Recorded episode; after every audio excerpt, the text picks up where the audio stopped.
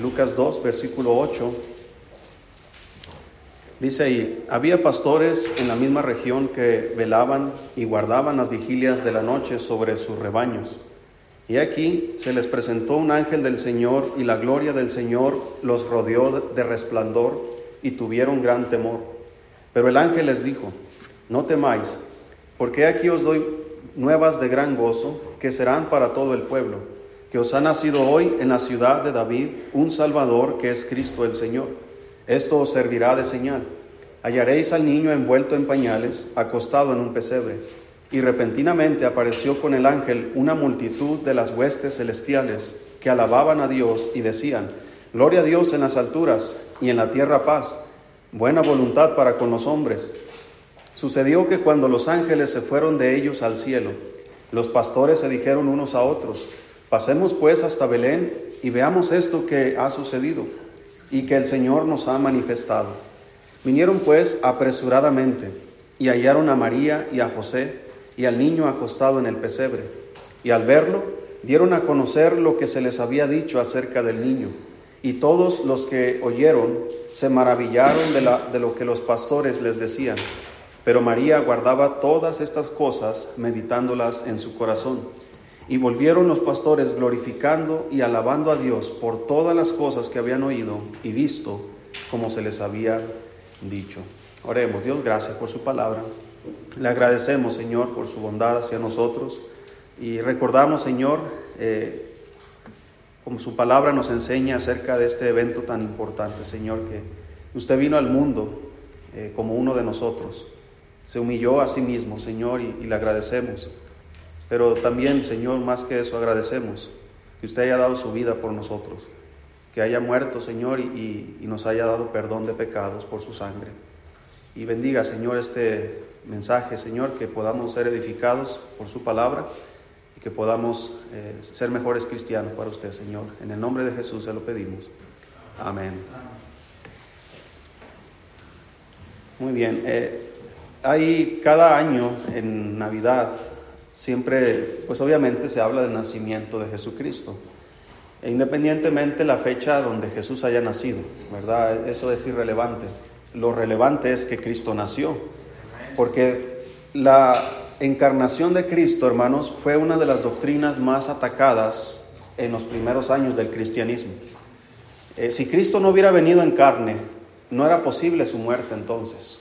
Era necesario que Cristo naciera, pero no era un nacimiento común como el de todos los hombres. Era un nacimiento diferente. Pues la profecía decía, hermanos, que iba a nacer de una virgen. Conocemos la historia. Pero dentro de este evento, hermanos, hay personas que rodean al nacimiento, como los pastores. Eh, los magos de Oriente también son otros personajes, hermanos, que rodean al nacimiento de Jesús. Y casi siempre, cada año, estos temas son los que se tratan, ¿verdad? Eh, predica los magos, de los pastores. Pero hermanos, hoy quiero eh, tomar consejo de los pastores de su conducta, podríamos decir, de su actitud hacia estos eventos que rodean al, Señor Jesús. Y quiero, hermanos, animarle a ustedes a actuar, que todos actuemos de la misma manera que los pastores actuaron en relación a Jesús. Todos nosotros tenemos una actitud hacia Jesús, todos, de obediencia, desobediencia, de gratitud, ingratitud, Depende cómo estamos viviendo. Pero los pastores nos enseñan tres cosas. Y no voy a tardar mucho, hermanos, pero quiero mencionar estas tres cosas que ellos nos enseñan, que ellos hicieron acerca de, Jesucristo. El primero se encuentra en el versículo 15. Cuando los pastores vieron al ángel todo lo que les había anunciado acerca de Cristo, del Salvador que había nacido, ellos no se sorprendieron, hermanos, en relación a, estos eventos, porque según, hermanos, eh, hay un escritor, Tácito se llama, eh, fue un historiador que escribió de, estos eventos, escribió no de exactamente de estos eventos, pero de lo que había en, esta, en este tiempo. Uno de ellos también era, me fue el nombre ahorita, Pero varios escritores, varios eh, historiadores, hermanos, escriben en sus escritos que había una, ¿cómo se dice la palabra? Una, cuando estás esperando algo, eh, había una sensación de, que algo iba a pasar en ese tiempo. Algo, algo. Entonces, todos los que estaban rodeados a Cristo, sí recuerda, hermano, cuando Jesucristo eh, se bautizó y cuando Cristo encontró a unos discípulos de Juan el Bautista, que ellos dijeron, por ejemplo, Felipe era uno de ellos, dijo, hemos encontrado al Mesías. ¿Por qué lo ha encontrado? Porque él sabía de estas historias. Cristo, hermanos, nació y no se presentó sino hasta los 30 años de edad. Entonces, todos los que conocían esta, estos eventos, como estos pastores y muchas personas más, se preguntaban, ¿dónde está el niño? ¿Recuerdan la historia? José llevó a, Egipto a, Jesús porque querían matarlo y, luego volvieron a, Nazaret. La historia se desarrolla. A los 12 años van al templo en Jerusalén, conocemos esa historia y después ya no hay más registros acerca de Jesucristo. Ya no hay más. Tal vez haya en cosas que hayan escrito en aquella época y, cosas personales de, de, María, tal vez, o no sé. Pero no hay en la Biblia registro más de eso, hasta los 30 años de Jesús. Entonces, estos pastores al escuchar, ha nacido, ellos sabían que la profecía decía que iba a venir un Mesías y que iba a nacer de una virgen. Ellos tenían conocimiento de la palabra de Dios porque probablemente ellos eran personas de fe. Ellos eran personas que estaban buscando a Dios. Hermanos, la Biblia dice que si buscamos a Dios lo vamos a encontrar. Y ellos lo encontraron. ¿Por qué? Porque lo estaban buscando. Dios, hermanos, aunque en su misericordia a veces uno sin buscarlo, Él se presenta a nosotros, Él se manifiesta a nosotros. Él, a través de sus siervos, los profetas, eh, en aquel tiempo, de sus siervos, los predicadores, los que van de casa en casa, los que nos invitan a la iglesia, de repente, hermanos, Él nos atrae hacia sí mismo para que le conozcamos. Pero en este caso, estos pastores eran personas de fe, personas que eran humildes, tal vez, trabajaban en un oficio del campo, y no importa los oficios que tengamos, el Señor, hermanos, nos ama a todos por igual. No importa, eh, hermanos, si, si somos como eh, en ese entonces había reyes, eh, Herodes era uno de ellos. A él no se le anunció nada de esto. Se le anunció a estos humildes pastores. Entonces, la primera cosa, hermanos, que nos enseñan los pastores ante toda esta información que los ángeles le dieron y ante la presencia de los ángeles, que en aquel tiempo era algo común que los ángeles se manifestaran, hoy día no es común que los ángeles se manifiesten. Yo nunca he visto un ángel y, no tengo intención de verlo. Si quisiera ver a alguien, quisiera ver a Jesucristo. ¿Sí? No a un ángel. Eh, los ángeles sí están presentes en nuestras vidas. La Biblia dice que son servidores para nosotros los que hemos creído. De alguna manera ellos están trabajando a nuestro favor, pero yo nunca he visto uno. Entonces, ellos vieron un ángel y vieron una hueste de ángeles y ellos escucharon palabras, escucharon información importante. ¿Qué van a hacer con esa información que han recibido? Versículo 15. Sucedió que cuando los ángeles se fueron de ellos al cielo, los pastores se dijeron unos a otros, están bien locos estos. Así dice hermano, qué locos estos ángeles. Pasemos pues hasta Belén y veamos esto que ha sucedido. No dice, vamos a ver si es cierto. Ellos están garantizando y asegurando porque hay una convicción en su corazón de que ha sucedido y que el Señor nos ha manifestado. No, no están dándole crédito al ángel, a los ángeles, le están dando el crédito a quién, hermanos? Al Señor. El Señor nos manifestó a través de sus ángeles esta información. Entonces, la primera cosa, hermano, es que ellos fueron con decisión. Cuando Dios trabaja en nuestras vidas debemos tomar decisiones. No importa lo que, el trabajo que Dios esté haciendo en nuestras vidas, está tratando de animarnos, de ayudarnos, de cambiarnos. ¿Qué decisión está tomando usted?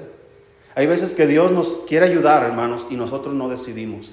Hay una frase que dice, y a veces bromeamos con ella, ayúdate que yo te ayudaré. ¿Sí? Está en Catalina 3:16. no, no existe ese. Ayúdate que yo te ayudaré. Hermanos, si Dios está hablando a tu vida y trae a, tu, corazón información importante a través de su palabra, obviamente, y quiere hacer algo contigo, en tu familia, en tu matrimonio, ¿qué es lo mínimo que debemos hacer nosotros? Tomar una decisión. Jesucristo enseñó una parábola diciendo, un padre le dijo a uno de sus hijos, ve conmigo a trabajar al campo. Le está hablando. Y él dice, sí, y no fue. ¿Cuál fue su decisión? Y, le dijo al otro, ve conmigo al campo. Y él dijo, no, pero después arrepentido, fue. Y el Señor dice, ¿quién de estos dos hizo la voluntad de su Padre? El que fue. Y le dice a, los que le estaba diciendo esta parábola, a los, a los fariseos, a, esos hombres, les dice, pues miren, las rameras y los eh, publicanos van delante de vosotros.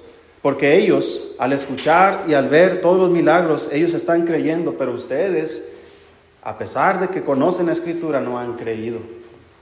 Entonces, ¿qué decisión está tomando? El Señor le habla a usted y le dice, ¿sabe qué? Mira, los ángeles nunca le dijeron, oye, pastores, levántense y váyanse a Belén. Simplemente les dice, miren, eh, les traigo buenas de gran gozo, que serán para todo el pueblo que os ha nacido hoy en la ciudad de David un Salvador que es Cristo el Señor. Y esta señal van a, van a, ver, hallaréis al niño envuelto. Entonces el ángel está suponiendo que los pastores van a ir. Entonces cuando Dios habla en nuestra vida es porque Dios está esperando que lo vamos a hacer. Dios nunca te va a pedir algo que sabe que no lo vas a hacer. Dios nunca te va a pedir algo que no quieres hacer. Más sin embargo no lo dice, como la gente allá afuera. Hay gente que no va a creer en Cristo, pero Dios nos manda a predicarles a Cristo. ¿Por qué? Porque esa va a ser su sentencia. Ellos, dice la Biblia que, la, la, palabra de la cruz es locura a los que se pierden. Entonces los pastores están recibiendo esta información y ellos quieren ir a ver, porque se les ha dado información que no solamente era para ellos, sino para todo el pueblo. Cuando se fueron los ángeles, no se quedaron esperando al amanecer. Hicieron lo que tenían que hacer cuando tenían que hacerlo. No demoraron en tomar decisiones. Dios, hermanos, es quien produce esto. Él produce el querer como el hacer por su buena voluntad. Hermano, ¿tú cuánto te tardas en obedecer lo que Dios te pide? ¿Estás haciendo lo que debes hacer cuando debes hacerlo? Es algo que podemos aprender de los pastores.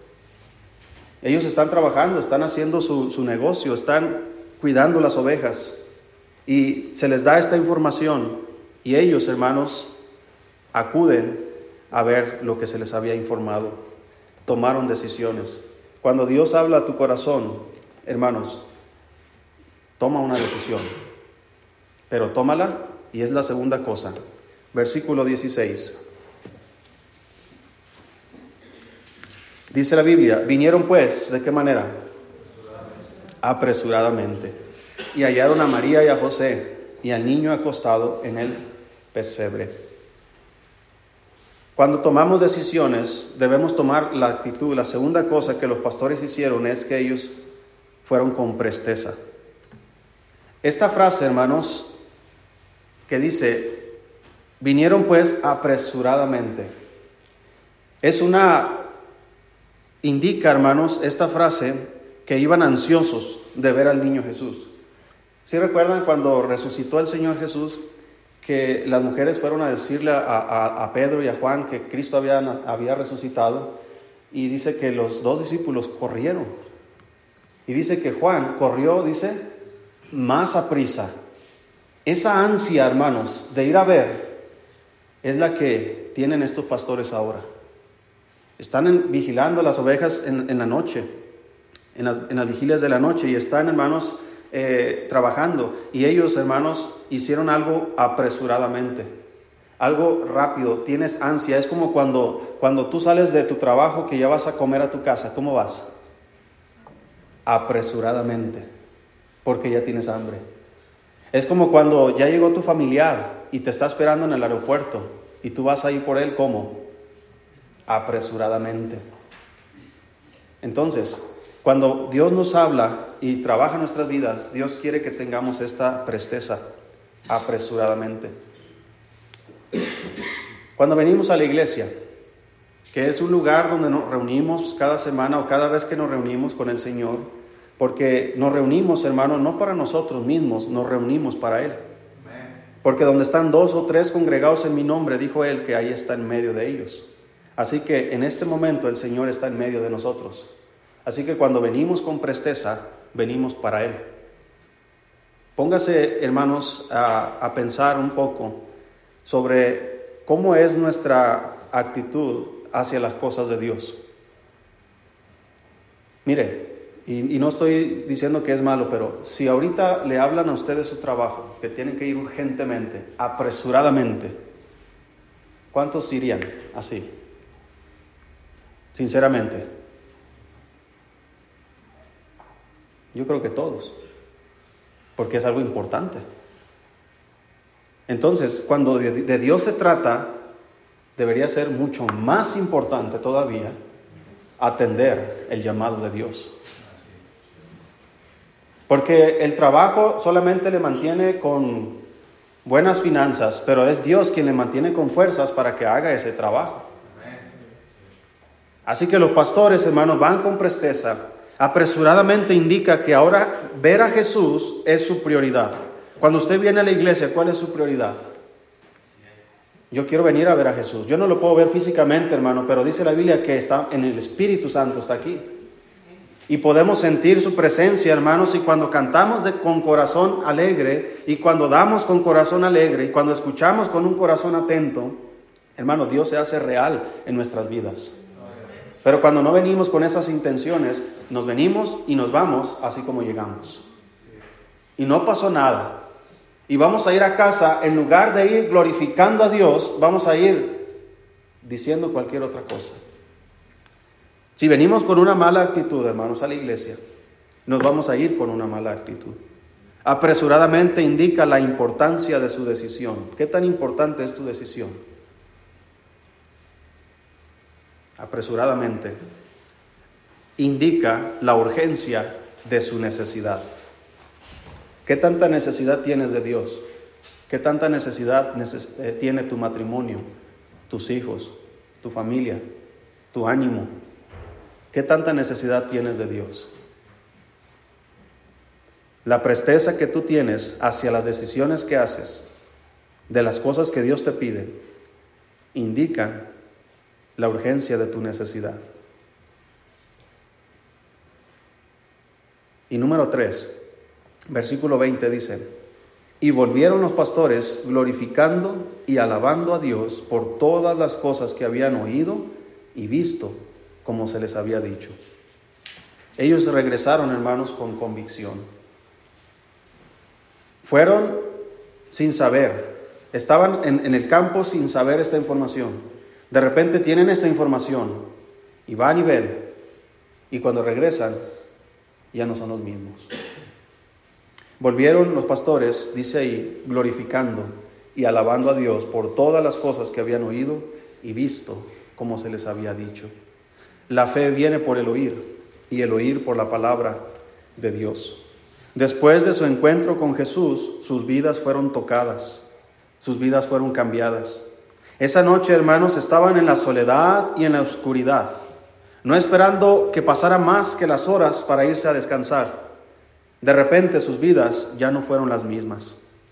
Así trabaja el Señor, en la soledad, en la oscuridad, en el anonimato, porque es allí donde los corazones están listos para escuchar. Estos pastores estaban donde deberían estar, haciendo lo que deberían estar haciendo, y es ahí donde el Señor puede trabajar. Así que mientras usted y yo nos mantengamos en los lugares donde debemos estar, el Señor va a trabajar en nuestras vidas. Y no hay otro lugar más importante donde usted y yo debemos estar un domingo que en la casa de Dios. Así que, ¿cómo quiere usted y cómo quiero yo que Dios me bendiga, me transforme, me, cambie y que ayude a mi familia si no estoy donde debo estar? Aquí es, hermanos, donde Dios trabaja de una manera especial. Dios trabaja en donde sea, en su casa, en su trabajo. Usted puede hablar con Dios en todo momento, en todo lugar. Pero hermanos, sus mandamientos son muy claros. Así que si queremos la bendición de Dios, si queremos tomar decisiones y ser prestos en tomarlas para poder generar convicciones en nuestras vidas, es necesario estar donde se debe estar, un domingo por la mañana. Entonces, hermano, ¿cómo estamos en estas áreas? ¿Cómo están nuestras convicciones? Cuando salgamos, cada domingo que usted sale de aquí o cada miércoles que usted sale de aquí y va a su casa, eh, ¿cuál es la actitud que usted toma y qué se va diciendo? ¿Qué va diciendo? Hay cristianos, hermanos, que, como a todos, ¿verdad? La medicina no nos gusta, dependiendo de la medicina. Pero las medicinas más duras son porque van a tratar una enfermedad más dura. Una aspirina no le quita el cáncer, si acaso un dolor de cabeza. Así que depende de su necesidad, es la medicina que Dios le va a dar. Y entre más dura es su necesidad, más dura será la medicina. Y cuando salgamos de aquí, nuestra actitud hacia lo que hemos escuchado determinará si sanamos o no sanamos. Todo depende, hermanos, nuestra actitud. Y la actitud de estos pastores, ellos están tranquilos. A lo mejor está como los de la fábrica, ¿verdad? Los, que están en el turno de la noche ahí comiéndose burritos, ¿verdad? Y descansando en su hora de la comida y están cuidando sus ovejas. De repente se les aparece el ángel y luego la hueste de ángeles y toda esta información y ellos, hermanos, tienen otra perspectiva de vida. Ellos van a Belén, encuentran a Jesús con su, con su madre María y ellos hablan y les dicen a ellos lo que los ángeles les habían dicho y luego regresan platicando entre ellos, glorificando a Dios por las cosas que habían visto y oído. Así que cuando usted y yo salgamos, cada vez que salgamos de la iglesia, un domingo por la mañana, un miércoles, Hermano, debemos siempre dar gracias a Dios por lo que hemos oído. Porque es necesidad, es, necesario para nosotros escuchar la palabra de Dios. No hay otra cosa más importante para nosotros los cristianos que escuchar la palabra de Dios. Porque si ha de cambiar, va a ser por la palabra. Si va a mejorar, va a ser por la palabra. Entonces, de ahí depende que usted, año tras año, sea mejor cristiano o peor cristiano. Todo depende de nuestra actitud hacia, hacia la obra de Dios en nuestras vidas. Estos pastores, hermanos, eh, hay algo que, mire, vamos a buscar el libro de Miqueas. Nada más voy a mencionar esta, esta profecía.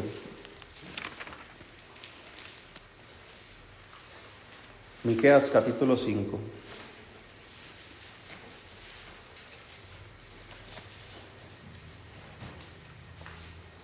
Si estamos ahí. Dice versículo 1. Rodéate ahora de muros, hija de guerreros. Nos han sitiado. Dice, con vara herirán en la mejilla al juez de Israel. Pero tú, Belén Efrata, pequeña para estar entre las familias de Judá, de ti me saldrá el que será Señor en Israel. Y sus salidas son desde el principio, desde los días de la eternidad pero los dejará hasta el tiempo que dé a luz la que ha de dar a luz, y el resto de sus hermanos se volverá con los hijos de Israel.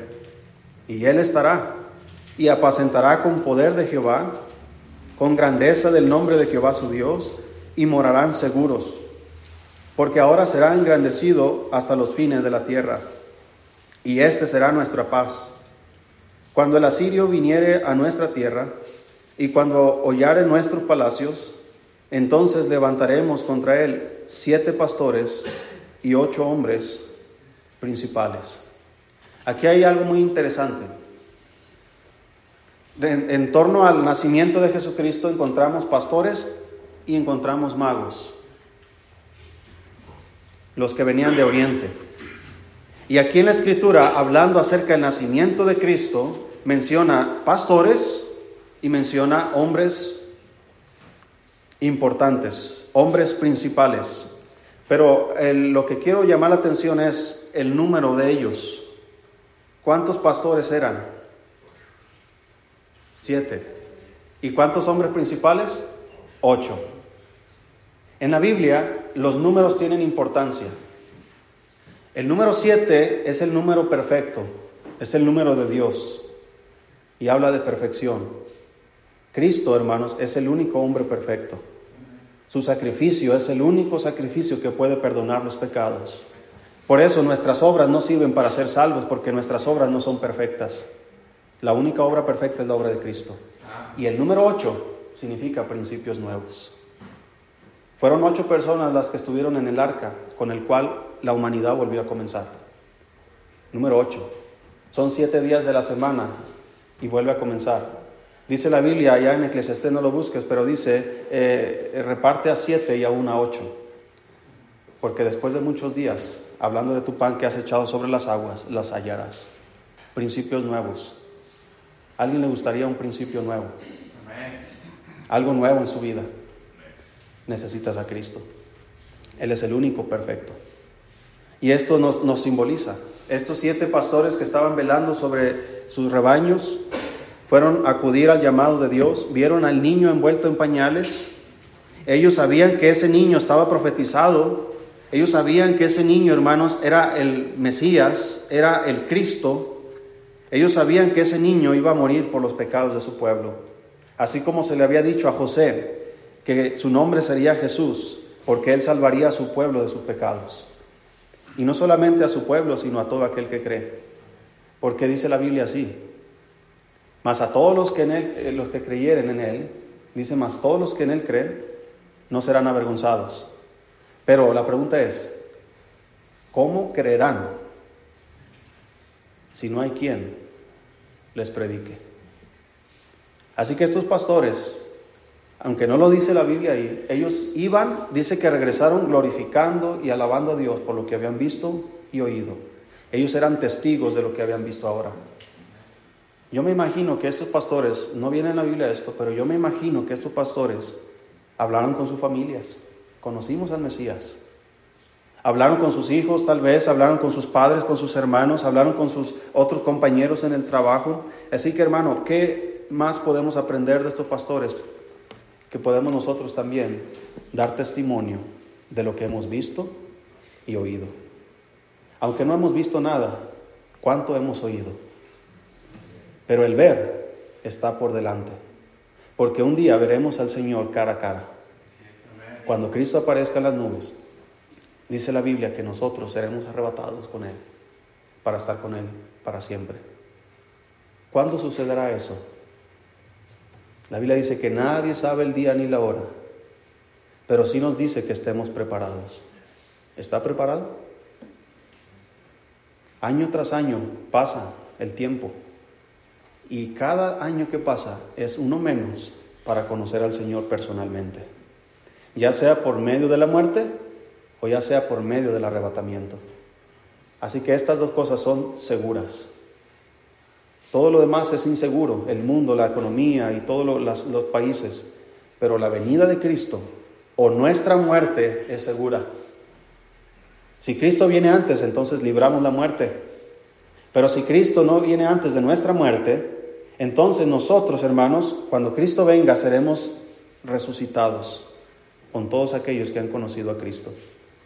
Así que tanta información que hemos escuchado, ¿cuántas decisiones hemos tomado? De la venida de Cristo, de muchas cosas. Ellos, la información que se les dio acerca del nacimiento, ellos tomaron decisiones. Yo me imagino que ellos, no sé cuántos años más vivieron, tal vez se encontraron con Cristo en su ministerio y ellos sabían o no sé, pero lo que sí sé, hermanos, es que ellos ya no eran los mismos. Estaban ahí sentados en una piedra velando a las ovejas, ahora están glorificando a Dios. El cambio lo hace Dios. Así que usted estaba por ahí perdido, haciendo cualquier otra cosa, y de repente está sentado aquí glorificando a Dios. Y ahora trae a sus hijos a glorificar a Dios.